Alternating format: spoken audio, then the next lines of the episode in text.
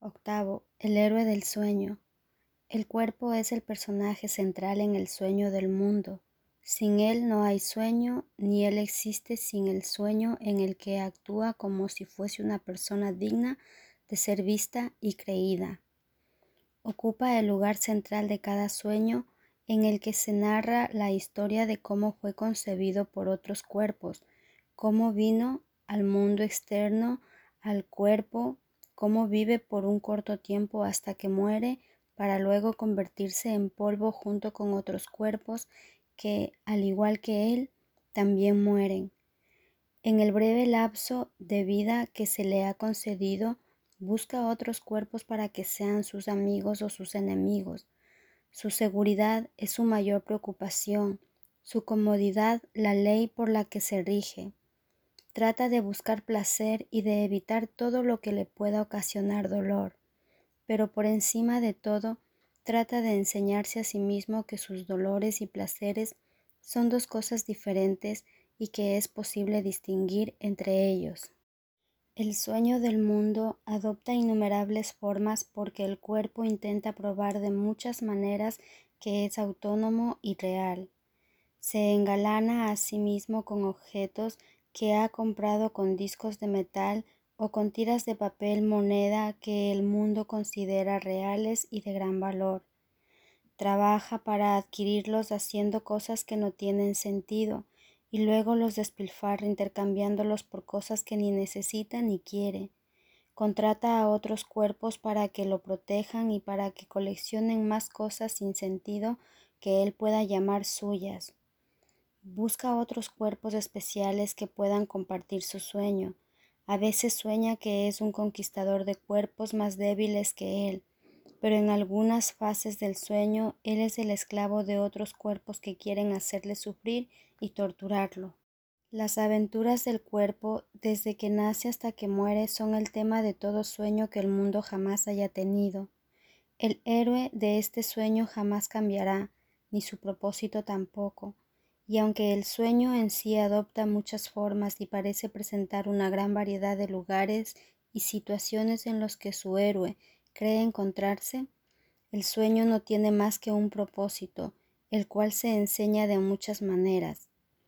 Esta es la lección que trata de enseñar una y otra vez que el cuerpo es causa y no efecto, y que tú eres su efecto, no puedes ser su causa. De esta manera tú no eres el soñador, sino el sueño, y, por lo tanto, deambulas fútilmente entrando y saliendo de lugares y situaciones que él maquina. ¿Que esto es todo lo que el cuerpo hace? Es cierto, pues no es más que una figura en un sueño. Mas, ¿quién reaccionaría ante las figuras de un sueño a no ser que las considerase reales? En el instante en que las reconoce como lo que verdaderamente son, éstas dejan de tener efectos sobre él porque entiende que fue él quien les dio los efectos que tienen, al causarlas y hacer que pareciesen reales. ¿Cuán dispuesto estás a escaparte de los efectos de todos los sueños que el mundo jamás haya tenido? ¿Es tu deseo no permitir que ningún sueño parezca ser la causa de lo que haces? Examinemos, pues, el comienzo del sueño, ya que la parte que ves no es sino la segunda parte cuya causa se encuentra en la primera. Nadie que esté dormido y soñando en el mundo recuerda el ataque que se infligió a sí mismo. Nadie cree que realmente hubo un tiempo en el que no sabía nada de cuerpos y en el que no habría podido concebir que este mundo fuese real.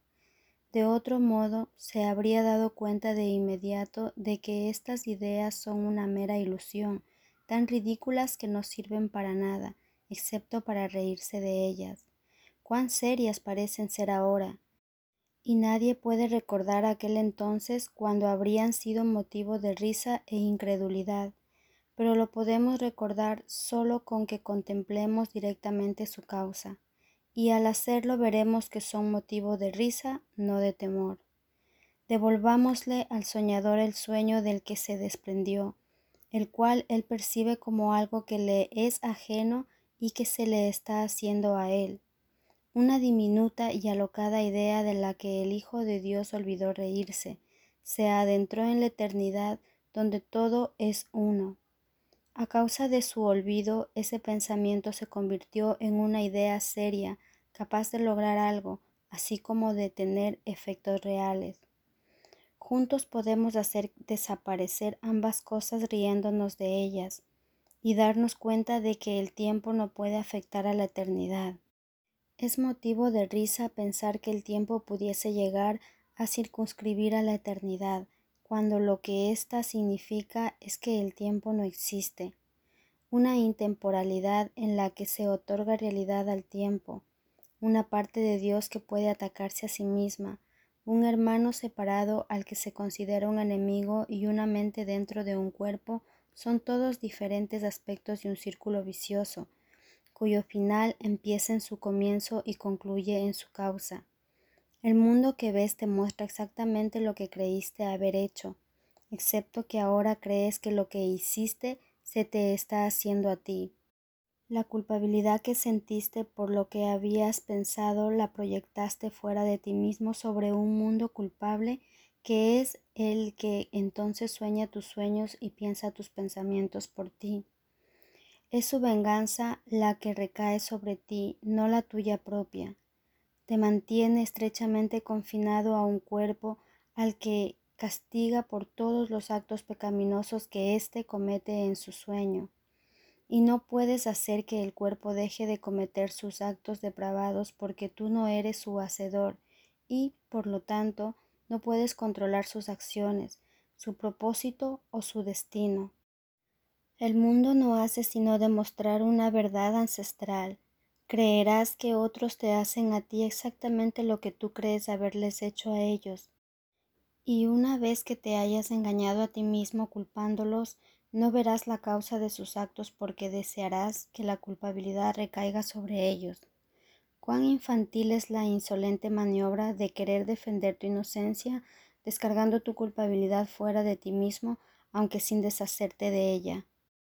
No es fácil percibir tal ironía cuando lo que tus ojos ven a tu alrededor son sus graves consecuencias, mas no su frívola causa.